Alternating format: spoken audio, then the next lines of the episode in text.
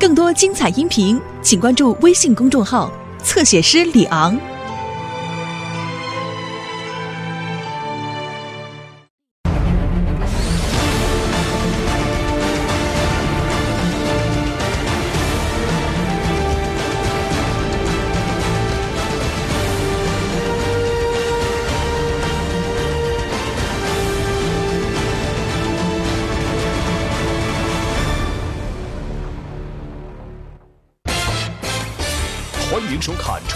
是《大声说出来》，有请主持人龙勇。心理沟通，构建和谐，爱要大声说出来。欢迎各位。接下来为您介绍一下场上四位嘉宾：心理专家白燕怡老师，欢迎您；情感作家苏秦老师，欢迎您；心理专家夏东豪老师，欢迎您。还有我们大声说出来情感导师涂磊老师，欢迎你。接下来我们认识这一对倾诉人，他们压力是什么呢？通过短片来了解一下压力倾诉。我是在我朋友那边看到他的照片，第一眼就被他吸引住了，可能这个就叫做一见钟情吧。说实话，一开始没想过跟他在一起。他追我的时候很用心，也很成熟，可是没想到在一起之后反差那么大。我觉得我对他已经够好了，可是他还是不够满意，说我不够成熟，不够独立。我最讨厌别人说我像个孩子一样。我总觉得我们之间好像隔着一个人，就是他妈，什么事情都要他妈决定。什么决定都需要他妈的同意，我觉得这样特别没意思。我不知道他怎么那么反感我妈，其实也是为了我们好啊，他怎么就不理解呢？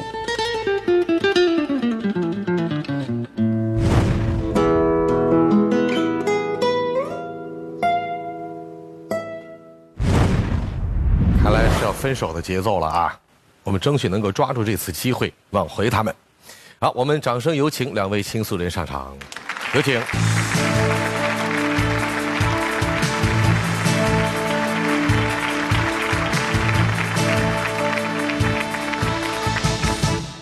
小飞和小颖啊，嗯，哎，小飞，来，我们一起努力，看能不能抓住这次机会啊！说来听听。我们之前的话是有那种磕磕碰碰，但是一直都很好。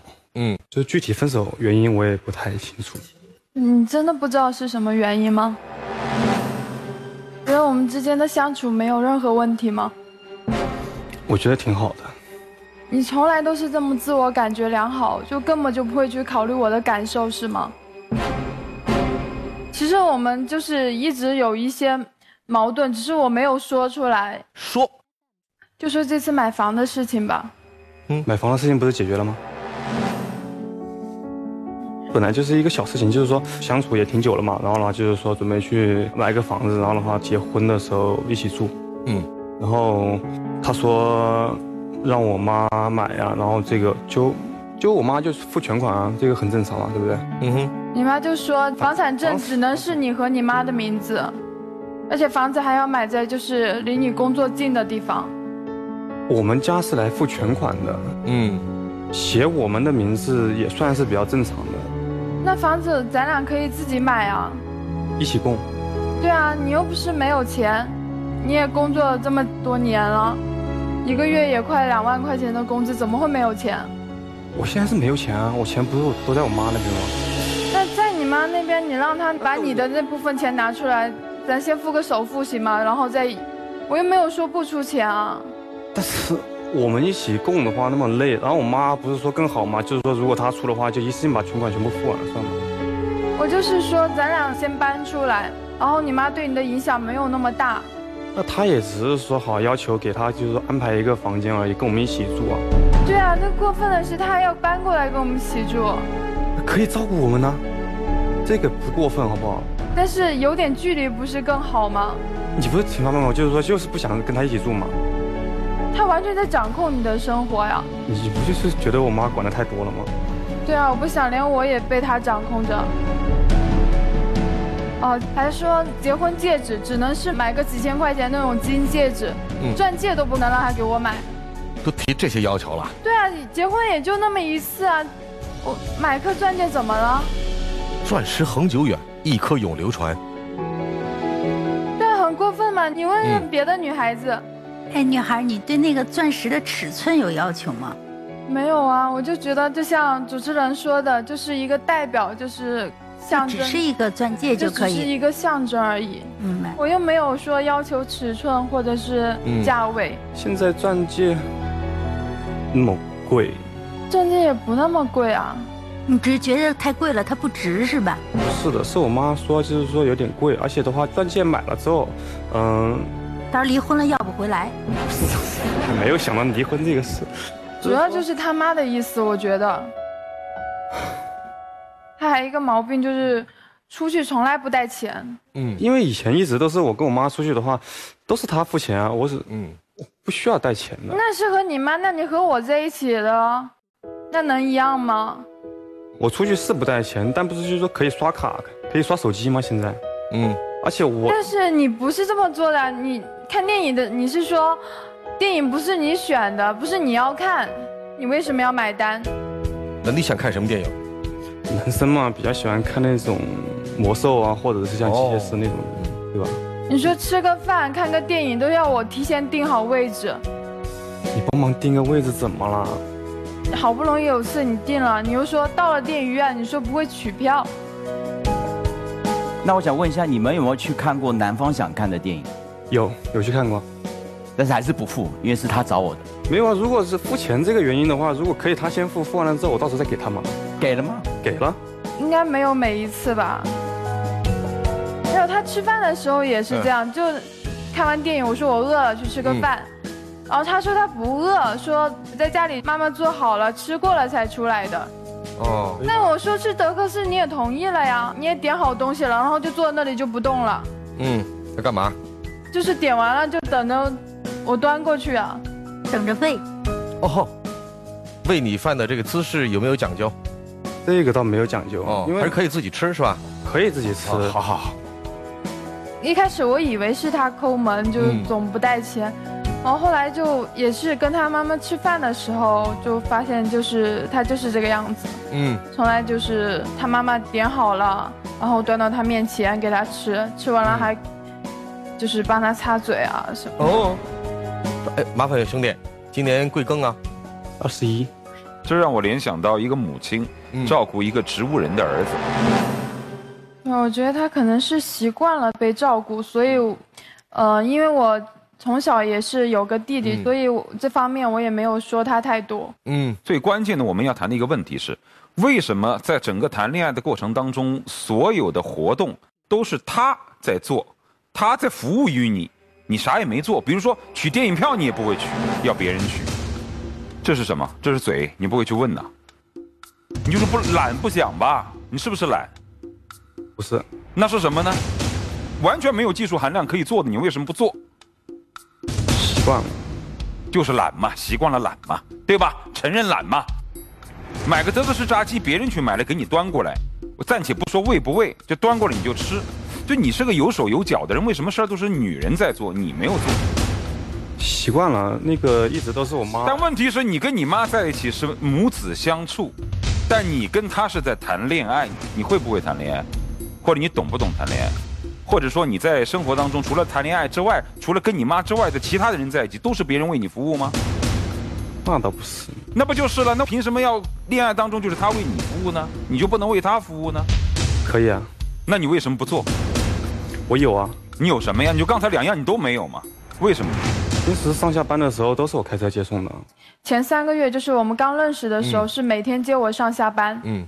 交往一个月的时候，他就有问到我，就是说，如果说我们两个结婚，然后你不是问我说买一辆多少的车作为那个陪嫁吗？嗯。啊，你当时你记得你是说什么车？十几万的就可以了。嗯。代步嘛。不是上下班，一下买下菜。嗯。后来我发现这些也是你妈妈教你的，对不对？我妈教我什么？这不是想刺探一下我家的经济条件吗？没有吧，她只是说好，就是说如果要结婚的话，嫁妆就是说看一下能买什么样的车嘛，是不是？嗯，想太多了。刚开始还挺正常的，就是接受，后来他你就直接就管我要邮费了，什么意思？啊？我妈我妈说那个，因为我说经常接她上下班嘛，然后我妈就说那个就是说我挺累的嘛，然后我妈就说那个。呃，她也出点邮费嘛，这样子的话就比较公平一点。嗯，刚开始邮费是我出的，但是总感觉心里怪怪的，然后我就提出了就是一个方式，就说我们一起分担嘛，就是我们每个人拿出几千块钱，然后就一起花。嗯。但后来他，你又把你的卡交给你妈妈了。嗯。钱放在哪里不是放，就是说。前面是他先拿着的，后面是因为我妈说怕乱花，如果要花的时候就是可以找他拿，然后卡放在他那边，然后他就不爽，然后就可能多想了吧。那你说一一起花，那我说去旅游，你妈为什么不答应啊？我妈说去上海旅游游也没有必要，而且浪费钱啊。那你妈妈的意见是你们俩应该去哪儿旅游？我妈的意见是说不旅游嘛，对不对？对啊，就是不让去嘛。嗯，就是说我不节约啊，说我不会持家。我就说想出去一趟就都不让，嗯，那存的钱都干嘛去了？都是只给你买衣服、买手机。你要是想用的话，你可以直接跟妈说啊。那我就提一个这样的想法，你妈都不同意了。你的钱在哪里？是放在他妈妈那里。你的钱也放在他妈妈那里吗？对啊，因为我们两个是存在一张共同的卡里面，邮费什么的就从里面刷。嗯，是因为我觉得，哦，不想让他家里人，让他妈妈觉得。就是我好像在占他的便宜。呃，你是做什么工作啊，小颖？哦，我是做理财方面的。你一个月月薪大概多少钱？不是特别稳定，但是差不多有一万以上。那小飞，你是做什么工作的？网球教练。你为什么会做这个职业呢？我从小就打网球了。几岁啊？我从六岁吧，嗯，打到十几岁的时候，后面就教球去了。啊，其实初中都没毕业，他妈就同意不读书，去专心去练球了。毕业了，然后我妈问我就想不想读，我就说不想读啊，我觉得那个打球还更好一点，然后他就没有让我去读了。就说按照传统意义上来讲，你现在只有初中文凭。对，你妈妈对这个事情她怎么看？我妈没怎么看，觉得还可以吧。只要是你的意思，她都照办是吧？对。我记得他有还有一副网球拍吧，都好几万。嗯，感觉就他要什么，他妈就给他什么的那种。嗯，为什么不可以考虑你们两个人，你们自己的收入加在一起，然后由自己来考虑如何支配，非要由你妈妈来掌管？从小的话就是一直都是我妈拿着钱，然后的话就是说无论是出去或者是买什么的话，都是我妈来给建议或者去做决定嘛。嗯，这样的话。因为我妈说的都还 OK 的，就尊重她的决定。嗯，还有什么样的事情？就刚开始他追我的时候，嗯，还挺细心的。嗯，就觉得后来在一起之后，怎么反差那么大？嗯，那什么时候跟小飞认识了？去年，然后是我一个同事介绍的。嗯，是因为我在我朋友那边就是看到他照片嘛。嗯，觉得还可以，挺有感觉的。嗯，他长在哪儿把你给吸引了？就是那种神情啊，感觉，嗯，挺像我妈的。对啊，就是。我就知道这里头有戏啊。就在去他家的时候，嗯，然后他全家人都说我长得特别像他妈妈年轻的时候，嗯，说我很有福气。你觉得他真的长得像你妈妈吗？感觉。你爸爸认为呢？我爸也觉得像啊。哎呦我天，那就对了啊，那就是一家人了。你刚才用了一个词儿，我觉得这个事儿有点意思啊，就哎是长得像他妈妈，也就是说他们提前知道你长相喽？对啊，那肯定早知道啊。哦，我想起来了，就是他有一次跟我说，我说你为什么跟我在一起？嗯，他说有一次，呃，他睡着的时候，嗯，你妈妈不是说看到我们聊天记录吗？嗯，然后有看到照片吗？嗯，你妈妈教你怎么追女孩了吗？也不是说怎么教我去追女孩，只是说，呃，觉得这个女孩可以，可以让我去追。嗯，然后后面我就约过几次饭呐，或者是约他们爬山嘛。嗯，刚开始就是他怎么打电话，还有什么添加，我都是拒绝了嘛。嗯，就拗不过我那个同事，他说你们好歹见一面，如果说呃相处不来，就是算了嘛。嗯，然后刚好就是我妈妈过来了，我得陪她几天。我提了这个事情嘛，刚好我妈妈就特别也特别感兴趣，嗯，第二天就一起去爬山了，嗯，对。那他是什么身份呢？他也去了。我就直接跟我妈说，是别人介绍的一个朋友嘛。啊，你妈妈对他认可吗？我妈就是因为很认可他呀，然后当时还让我们拍了一张照片。那你妈妈知不知道你们现在购置的新房的这个房产证的名字是男方和男方的母亲的名字？我还没敢跟我妈提。比如说好多事儿你妈妈都不知道是吧？对。为是他妈妈会第一时间掌握信息或提前构建信息，而你妈妈所有事情都滞后呢？对啊，我所以，我发现就从他追我开始，好像就是一直在，都是他妈的套路。嗯，有点垂帘听政的意思啊。这不能说是套路，只是说，哎，你说一下，你妈教了你些什么？我妈跟他之间的，就是说稍微殷勤一点嘛。第一，稍微殷勤一点。对，然后因为上次有一次不是去爬山吗？啊，帮忙多提一下东西，然后去帮忙。你做了吗？做了。效果怎么样？挺好的。第二是什么？没有第二点，一点就够了。就只教了你一点吗？对啊，不对呀。他刚才说你问他陪嫁多少钱，买什么车，这是你想的事儿，肯定是你妈妈。嗯，还一点就够了。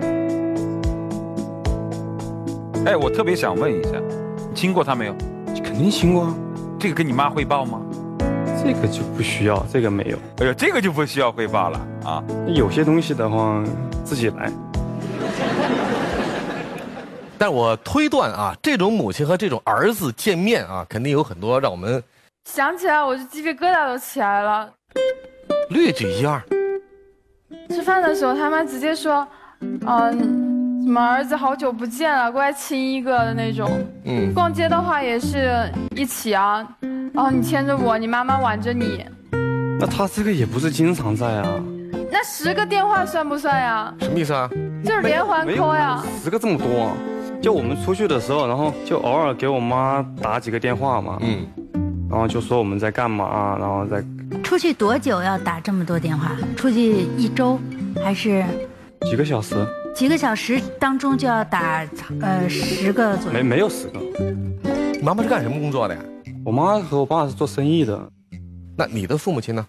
我爸妈是工薪阶层。嗯，那你有没有觉得你有一种坠入豪门的感觉啊？没有啊，因为我从学校出来一直都是花自己的钱嘛，嗯，就没有想过说去依赖他家里什么，嗯，买房子我也愿意两个人一起去支付，去承担，嗯，没有想过说都用他家的，嗯，那就说现在你们俩相处了一年多的时间是吧，在面临婚姻这个问题的时候，所有的问题更极端的集中爆发了。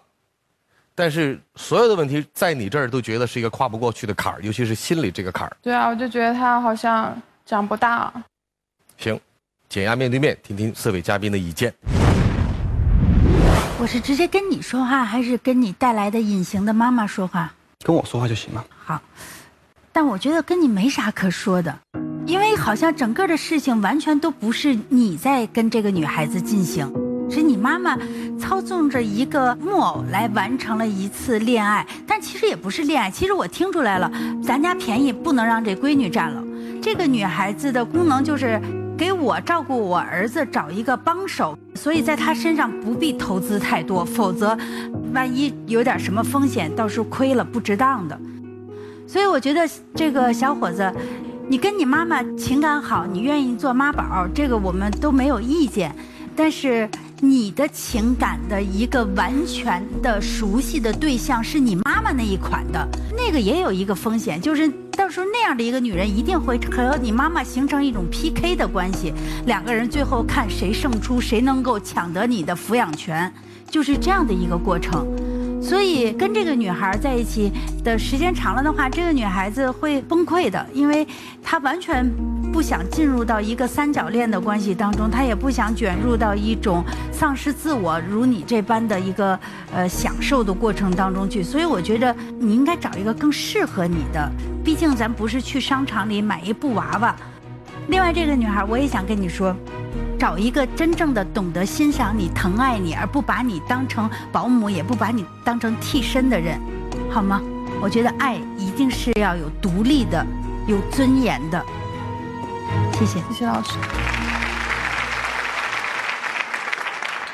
我其实不知道该说什么，因为今天挺挑战我认知的，因为我觉得一个这样的男生竟然还能找着女朋友，我不是特别理解这事儿。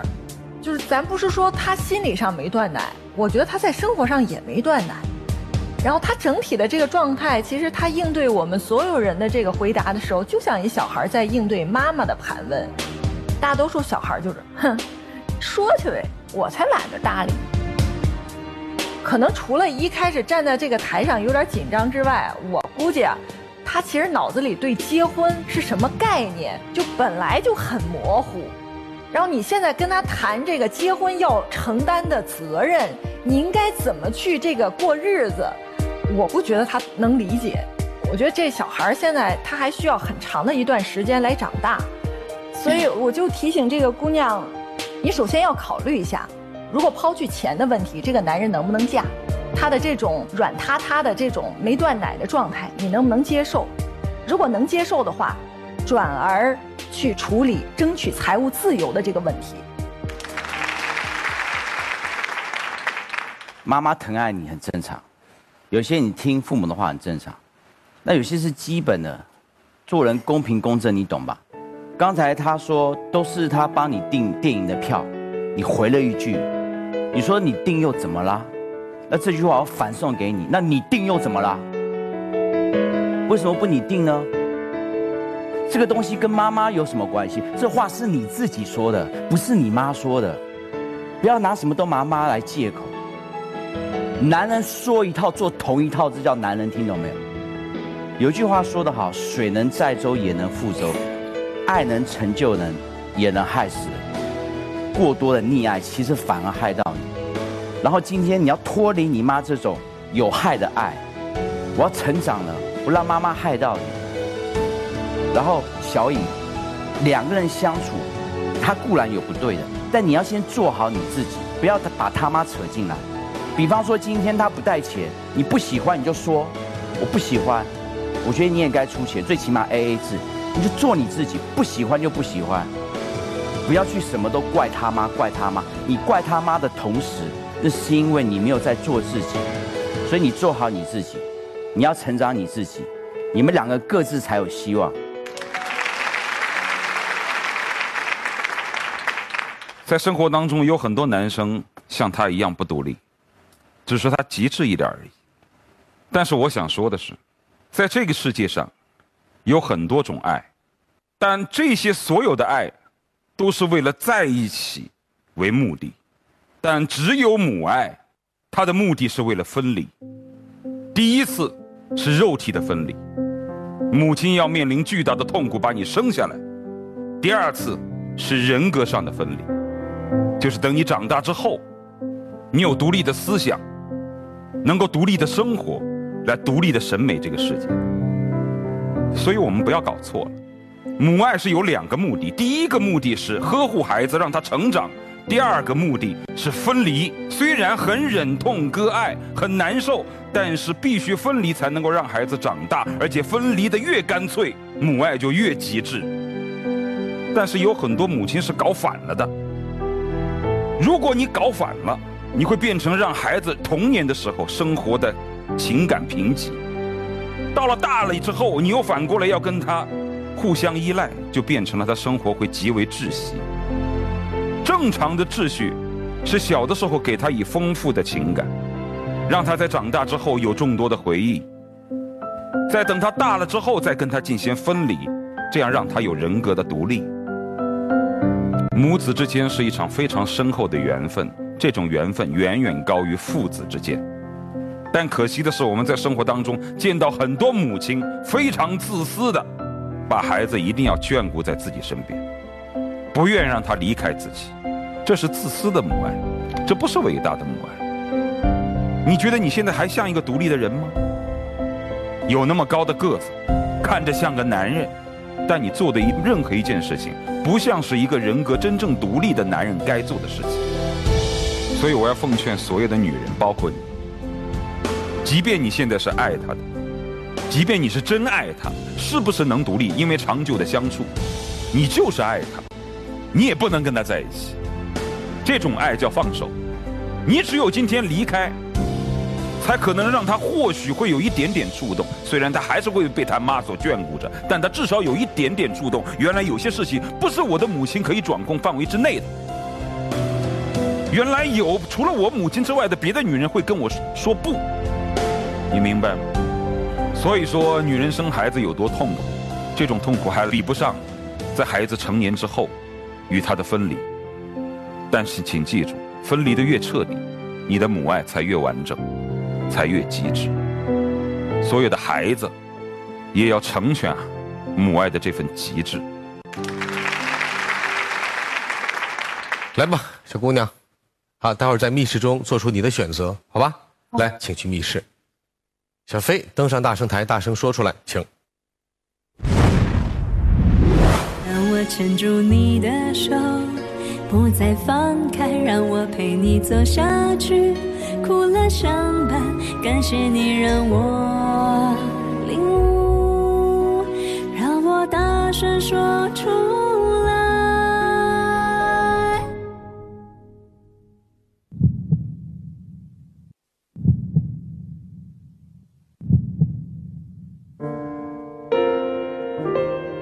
今天说了这么多，我多多少少懂得以前我做的一些事情确实不够成熟。我希望你能给我一次机会，让我好好的，就是以后能够平衡你和妈妈，让我做一个称职的好男友。不知道你要需要多长时间，你才能够，就是能够长成一个大男孩，成为一个男子汉，然后站在我身边。好吧，那我们回到现场一百位观众这里啊，大家如果希望或者是赞同他们在一块儿，那就在表决器上按赞成键；大家要是不希望、不赞同、不支持，请按反对键。三二一，请按键。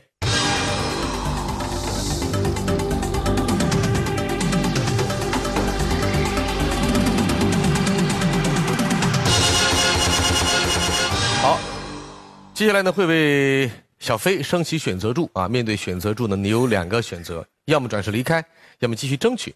啊，密室门会打开，那小影也有两个选择：留在密室或走出密室。啊，来，接下来请为小飞升起选择柱。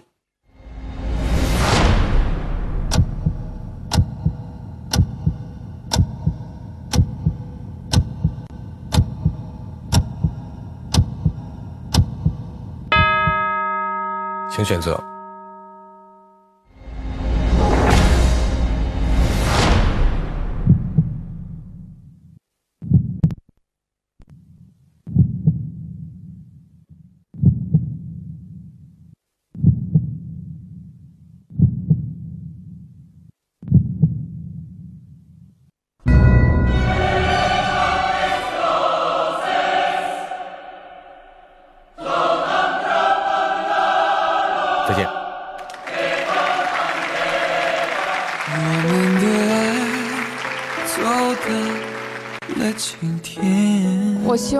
就是这次分手能够给他一个提醒，然后我希望的也是有一个能够依靠的肩膀。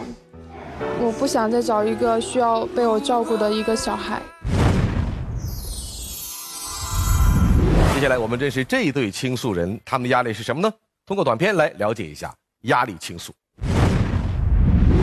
我们两个相处一年半了，之前我们感情非常好。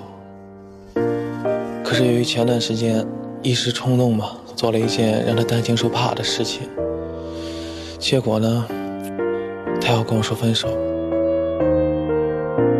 这不是一次两次了，特别是这半年，他处处管着我，不让我干这，不让我干那，就让我觉得一点自由都没有，就连朋友的聚会他也不让我去。我觉得这样的感情处下去没有什么意思了。他总说我管的太多了。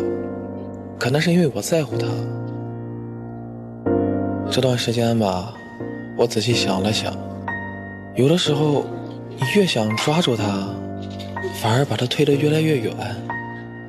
他说的也对两个人在一起是要给彼此更多的空间。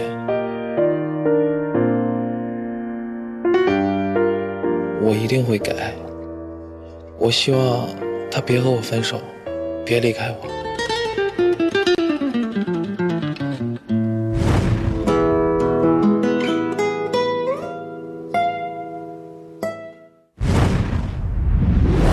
掌声有请两位倾诉人上场，有请。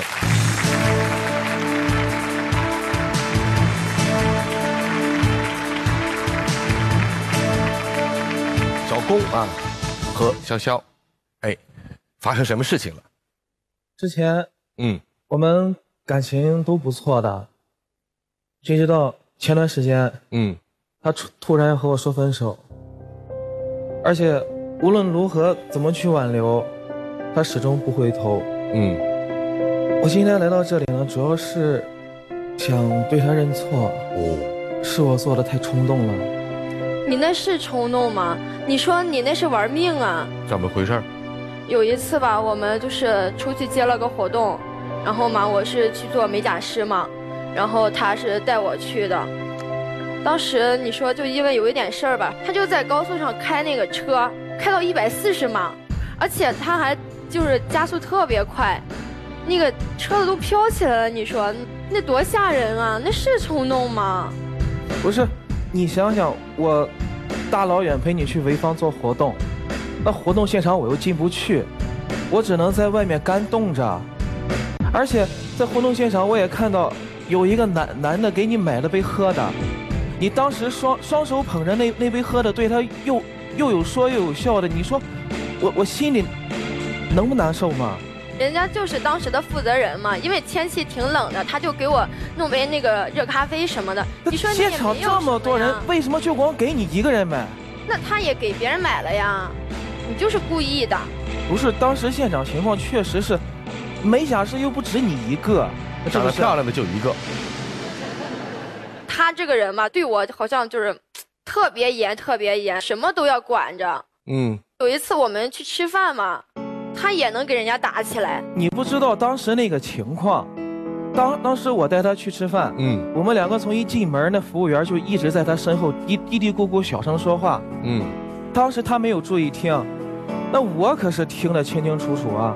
那服务员就说了：“你看这小姑娘，嗯，身材真棒，前凸后翘的。你说现场男的女的哪一个男人听见别的男人这样说你女朋友，他能不生气？”那你跟他吵几句也就算了，你说他几句哈，而且你吃完你还要再给人家打一架，就非得就得理不饶人什么的。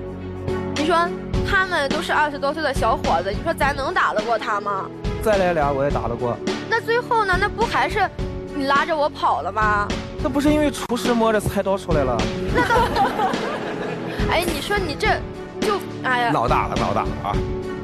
他不光冲动，而且他就是挺偏激的，我觉得。你说这。为了几句话，你说至于吗？这么样？嗯，你们自己相处呢？我们，我们俩之间也是，他就也是老怀疑我。嗯。就有一次我那时候下班了嘛，他给我打电话了，但是我那时候没接嘛。到那个楼下之后，我就刚拿出钥匙要开门嘛，他就出来了，啊，然后给我就阴着脸，反正挺不高兴的，人说你干嘛去了？你怎么现在才回来？我就但是因为我给你打了好几个电话，你不接。那我不后来回的你吗？你从电梯里抽那两秒钟的时间接个电话，怎么了？那我就是从电梯出去再给你回也不晚呀。但是他回我电话的时候，旁边突然传出来一个男男人的声音，问那是谁谁给你打的？都是下班点嘛，就可能是别人说了一句话什么，他就以为是个男的，怎么解释也不听。后来我就跟他发誓，我说如果我这次骗你的话。那我以后就都不出去了，你让我干嘛就干嘛，我就再也不和别人出去了。然后后来他才就是相信了，才罢休。你说有这个必要吗？是我错了。哦，现在哦又错了啊。那你想的也太多了，你什么都多想，你每次都说多想多想，但你每次都根本就不是多想，就是控制欲太强了。就比如说我就是穿衣服吧，他也要管。就是夏天嘛，有时候我就也买一些短袖啊、裙子呀什么，他就告诉我，就给我规定，而且不给我商量，就是规定你上衣不能穿短袖，不能穿 V 领，不能穿裙子，下身只能穿牛仔裤。那本来也不白呀。那你你说你晒黑了，皮肤晒晒伤了，是不是又又得再花钱去再买那些美容产品再保养，对不对？那你自己穿的啥呀？你自己穿的那背心啊、大裤衩子，那你挺凉快的。我我我是男的呀，你们不知道他买那裙裙子，嗯，都都膝盖上面这么大一块的，你说能不短吗？那，你你给谁看呀？人家不都那样吗？那些人她不是我女朋友啊，对不对？不敢掺事儿啊。那你你穿那么少，我穿这么多，咱俩一起出去，那每次那我那个汗都特别多，你说我妆都花了，然后我就给他抱怨了几句嘛，可倒好告诉我以后你妆也别化了。哎，你说你这你你不用化妆其实挺好看的。那就你觉得现在女的谁出去不化化妆啊？素颜才能反映出一个女女女孩真实的美嘛，对不对？不是，那那我自拍，那你还管干啥我？自拍还管啊？你朋友又不是不不知道你长什么样，是不是？你天天从朋友圈晒晒那些有意义吗？我问你。那人家都晒呀，那现在女孩谁不自恋呀？你你不知道吗？那有些男士啊，用用微信他是出于什么什么样的一个心心态，什么样一个目的，对不对？你不用吗？我那是为了工作。我就是觉得人家都晒，我也想晒。你你晒为什么光光晒你自己？是不是？嗯，那你不是不愿意给我拍吗？那我拉你拍个照片给干啥？要你命似的。我也不上相啊。那你 不上相？那你不上相？那你那你为啥不上相啊？那你现在这么胖，我拉你去减肥你还不去？然后我就就参加了夜跑，因为白天没时间嘛，我就拉着他去寻思你锻炼锻炼吧，是吧？都说你胖，不是你你跟着那帮小绿萝们出去干嘛去？小绿萝就是你你们想一下啊，跑步嘛，一帮人跑，本来又气气喘呼呼的，雾霾还这么大，那你你就是想想当空气净化器呗？如果他要对身体没有好处的话，人家为什么要组织跑夜跑啊？那你就是控制欲太强了。对你。跑步是对身身体。哎，我想问一下，不对劲啊！你是活动主持人吗？对，我是婚礼加活动主持人。你怎么说话结结巴巴的呢？因为我一激动就这样。但是我上了台以后就不一样。你现在不就在台上吗？对，你可以试一下。啊，那你试一下，来来。好的，亲爱的各位领导，主持你们俩自己的婚礼。好的，今天是公元二零一六年十月十六日，那么二位幸福的新人呢，已经站在了舞台之上。那么，请全场的所有好朋友们以本次最热烈的掌声，首先祝福他们。那说明你刚才结巴是装出来的，不是？你是为了幽默？真不是？那你不可能啊！你这么说话，现在一点都一点不结巴吗？我刚才发现，呃，你们是在山东是吧？对，山东济南。山东也好，重庆也好，或者全国哪哪地儿也好，几乎所有婚庆主持人的这个词儿一样的，腔调都是一样的，公式版本。所以他这个他这个没有问题。就是我唱歌也。不结巴呀？这那是唱歌结巴就跑，这这个跟不上节奏了啊！就是当你做真实的自己的时候，你是紧张的就会结巴；而你戴一个面具，不管是职业面具还是一个歌声的一个这种面具的时候，其实它就可以很流畅，因为你把自己就给藏起来了。是。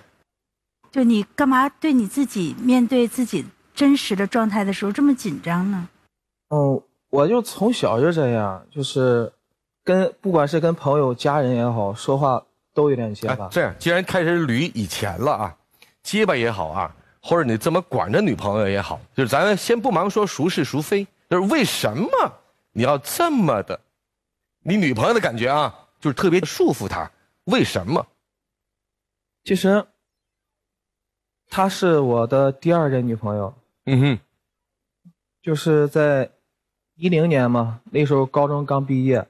由于父亲刚刚去世，花光了家中所有的钱，就没有继继续上大学。嗯，那个时候就是在一零年毕业之后就选选择步入社会嘛。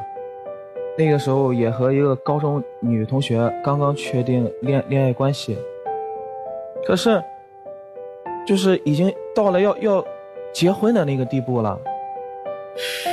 结果他和我说。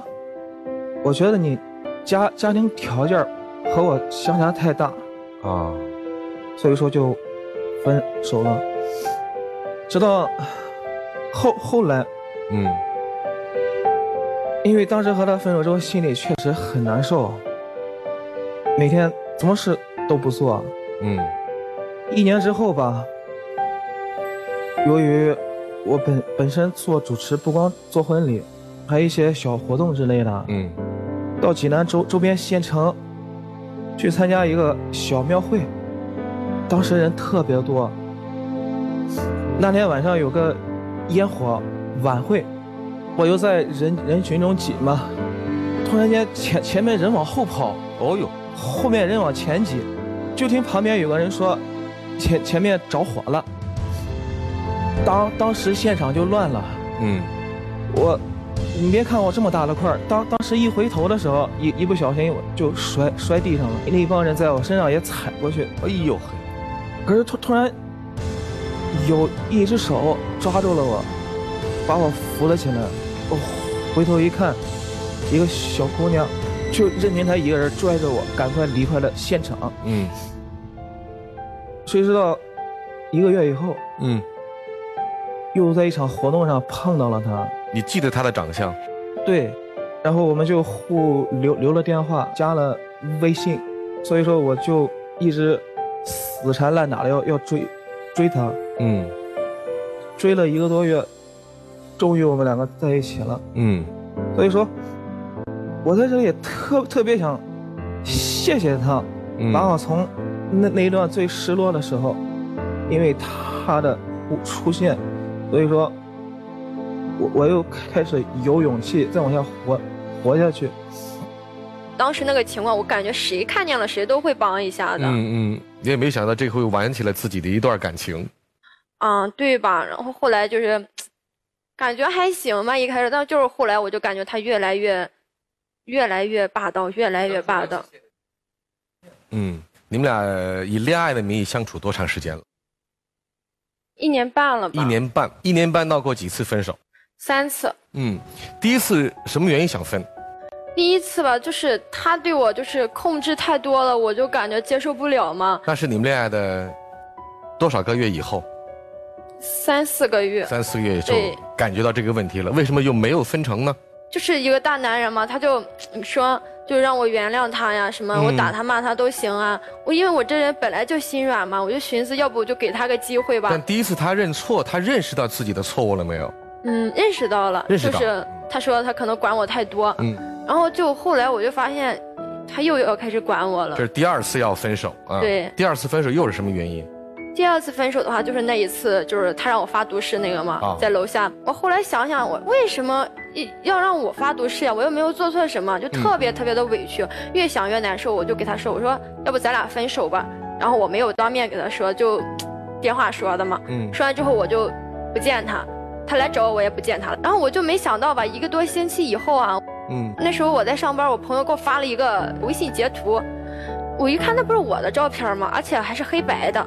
嗯，就上面写着什么，就是某某某在寻找女朋友，说走失了怎么的，说有见者速与谁谁谁联系，嗯，就只为当面道歉什么的。嗯，就我当时就看了之后特别无语，你知道吗？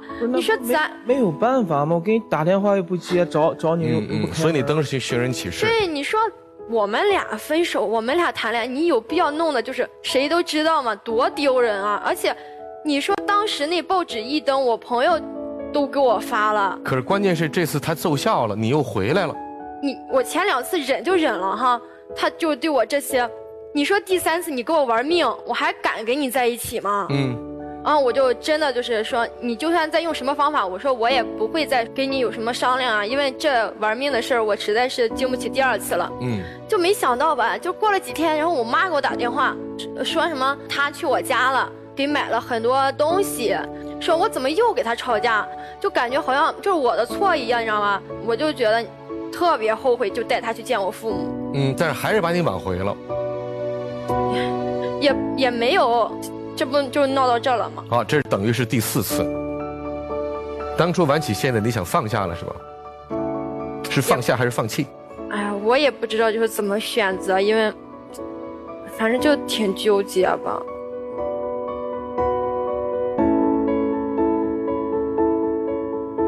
所以我们听听看四位嘉宾的意见啊，减压面对面。我一直都觉得在感情当中，可能。最让我们感觉到痛苦的不是不爱，而是明明有爱，但不会用对的方式去表达出来。他不让你跟男生出去交往，其实潜台词就是我害怕你跟别人跑了。然后他不让你穿那种稍微有一点暴露的衣服，潜台词就是我害怕你要是被那么多人惦记，将来不喜欢我了怎么办？其实所有的语言都是在依赖你，但是他换了一种错的方式去表达。所以我是觉得你们两个以后要好好谈恋爱。就用对的方式跟对方说话，甚至是我建议你们啊，就每次在说话的时候可以慢一点，因为真的有的时候对于爱的人，脱口而出就会把他赶跑，再想找就找不回来了。谢谢老师。今天虽然你也拒绝他好几遍，让他求而复合，但你忽略一件事情。首先复合，他改变了没有？改变才复合，不是复合等他改变，这样只会重蹈覆辙。还有一个你忘记一点，他改变，但你忘了你改变。打个比方说，他答应你改了，结果呢，回来之后呢，哎，又出现控制你的行为。以前是他把你一拽拉走了，不准你回家，我就不回去。现在复合了，他如果万一没改，他还是要拽你走，怎样？我不走。我就是要贴自拍，我就是你也要跟着变啊。所以变不是一个人的事情，配合求其是，如果对方不变，那你自己铁定要改变，因为你改变是为了你自己，不是为了对方。能包容最好，不能包容，学会尊重自己，拒绝对方。那讲到小公，就是我们能理解你过去的创伤，你伤痛可以。但是不是每个人有创伤的，做人就没有素质，这是两码子事情啊！你今天在外面怎么骂别人呐，冲进别人，你说你骂他，这都已经是两个情感问题了。你去骂别人服务员，你去骂冲到别人跟人家吵架，你还认为是对的？你觉得真的是对的吗？所以你自己要改变自己，要成长。最后，身为一个男人，是要。把人家挡开，剩下是左手是抱着自己心爱的人，是保护他，而这点你没做到。你是把人家挡开之后怎样？回来之后还捶他。我说捶不是身体上的捶，是心理上还骂他，还说他不对。那你这样是男人吗？这是你要爱的女人吗？你是这样对待你心爱的人吗？我相信不是嘛。如果你这样子对待你心爱的人，你这辈子不会有女人要跟你，所以你要改变你自己。我想跟女孩子说啊，就是在我们去做家庭暴力的干预的情况下，我们常问的受暴力伤害的女性一个问题就是你为什么不离开他？然后大部分给我的回答也都是相似的，说因为他不打我的时候很爱我。我说表现是什么？表现就是他打完我之后，等他冷静下来之后，他会跪下来求我、哄我、给我做好吃的。哎你不觉得跟那家庭暴力的案例很像吗？只不过这个暴力不是在肢体层面的，它是在冷暴力、精神层面对冷暴力。所以我觉得，之所以会有今天的结果，和你没有底线，对于情感，你到底自己要一个什么样的？你的尊严到底几斤几两？你自己也没有给予自己一个标准。所以才可以在他如此无底线、无标准的状态下，一味的去纵容，而让他的底线更一味的拉低。所以在这个过程，你是有自己有原因的，你应该去想一想。然后我觉得这个男孩子，谁没有脆弱和软弱的人生经历？但是在脆弱和软弱当中，是站起来还是躺地下撒泼打滚儿？你这个就是纠缠，就是在耍赖。所以小公。如果你真的想获得你情感的安全感和幸福，那么请你不要用这样的方式来逼走你身边的人，否则你会一遍又一遍地告诉你身边的所有的人，你是如此的不值一提，如此的不值得珍惜，你会离你的幸福越来越远。其实，我认为有关于对于爱人的管理上。对于男人，偶尔需要鞭子，但是对于女人来说，是对她好。在这种情况之下，要留住一个女人最好的方式，不是控制她，是对她更好。让她感觉到你是全世界最爱她的人。女生的错误就在于，一个男人想方设法控制你，想用尽任何方式来挽留你，不管这种方式是否正确，你会认为这可能是一种爱，所以也是造成你一次又一次在他的这种胁迫利诱之下，又一次次回头的原因。如果说他的这种三部曲，包括最后利用舆论，还有包括利用你的家人，拥有所谓的道德绑架，来对你进行一种把你孤立，让你四面楚歌。然后在众人面前把自己扮演成一个道德的高地，一个无微不至、非常细腻、深爱着你的一个男人的话，那我认为你应该跟他分手，你不应该留在这儿。他已经到达了一个极致的状态，在这种情况之下，他已经不是说因为自己个人无法控制住自己的控制欲而导致到对你的一种束缚，而是他内心极端的自私。潇潇，请去到密室当中。小公，大声台上大声说出来。让我牵住你的手，不再放开，让我陪你走下去，苦乐相伴。感谢你让我领悟，让我大声说出来。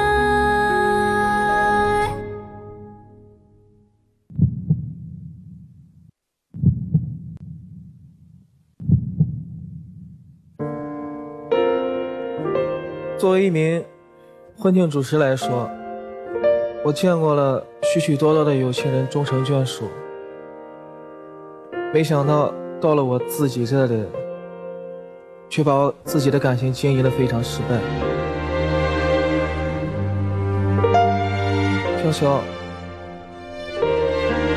其实我非常舍不得你离开我，也非常谢谢你。把我从最失落的时候拯救出来。我希望你能再给我一次机会。我这次真的改，一定改。我求你别离开我。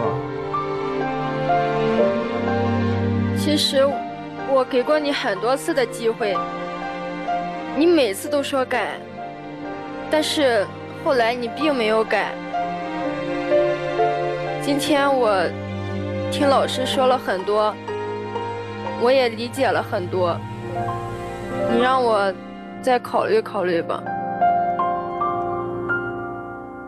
好，我们回到现场一百位观众这里啊，大家如果支持或者是希望他们在一起，那就在表决器上按赞成键；大家不支持、不赞同他们在一块儿，那就按反对键啊。三二一，请按键。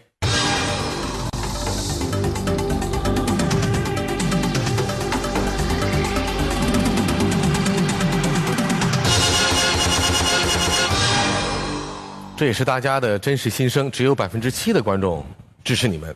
呃，接下来呢，我们会为小工升起选择柱。面对选择柱，有两个选择：第一，转身离开，或者你要继续争取，那就要看潇潇的态度。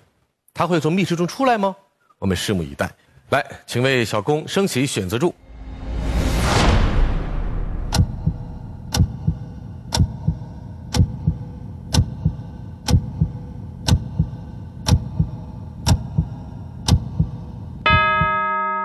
请选择。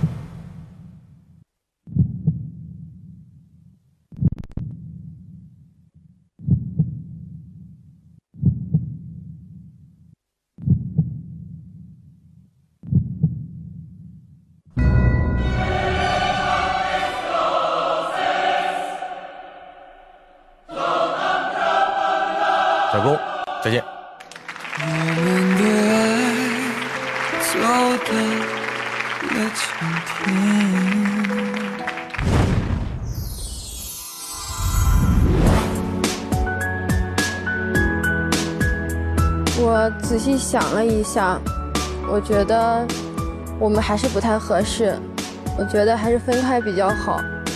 嗯，希望他能找到一个适合他的。我相信他只要改改他的脾气，一定会找到一个好女。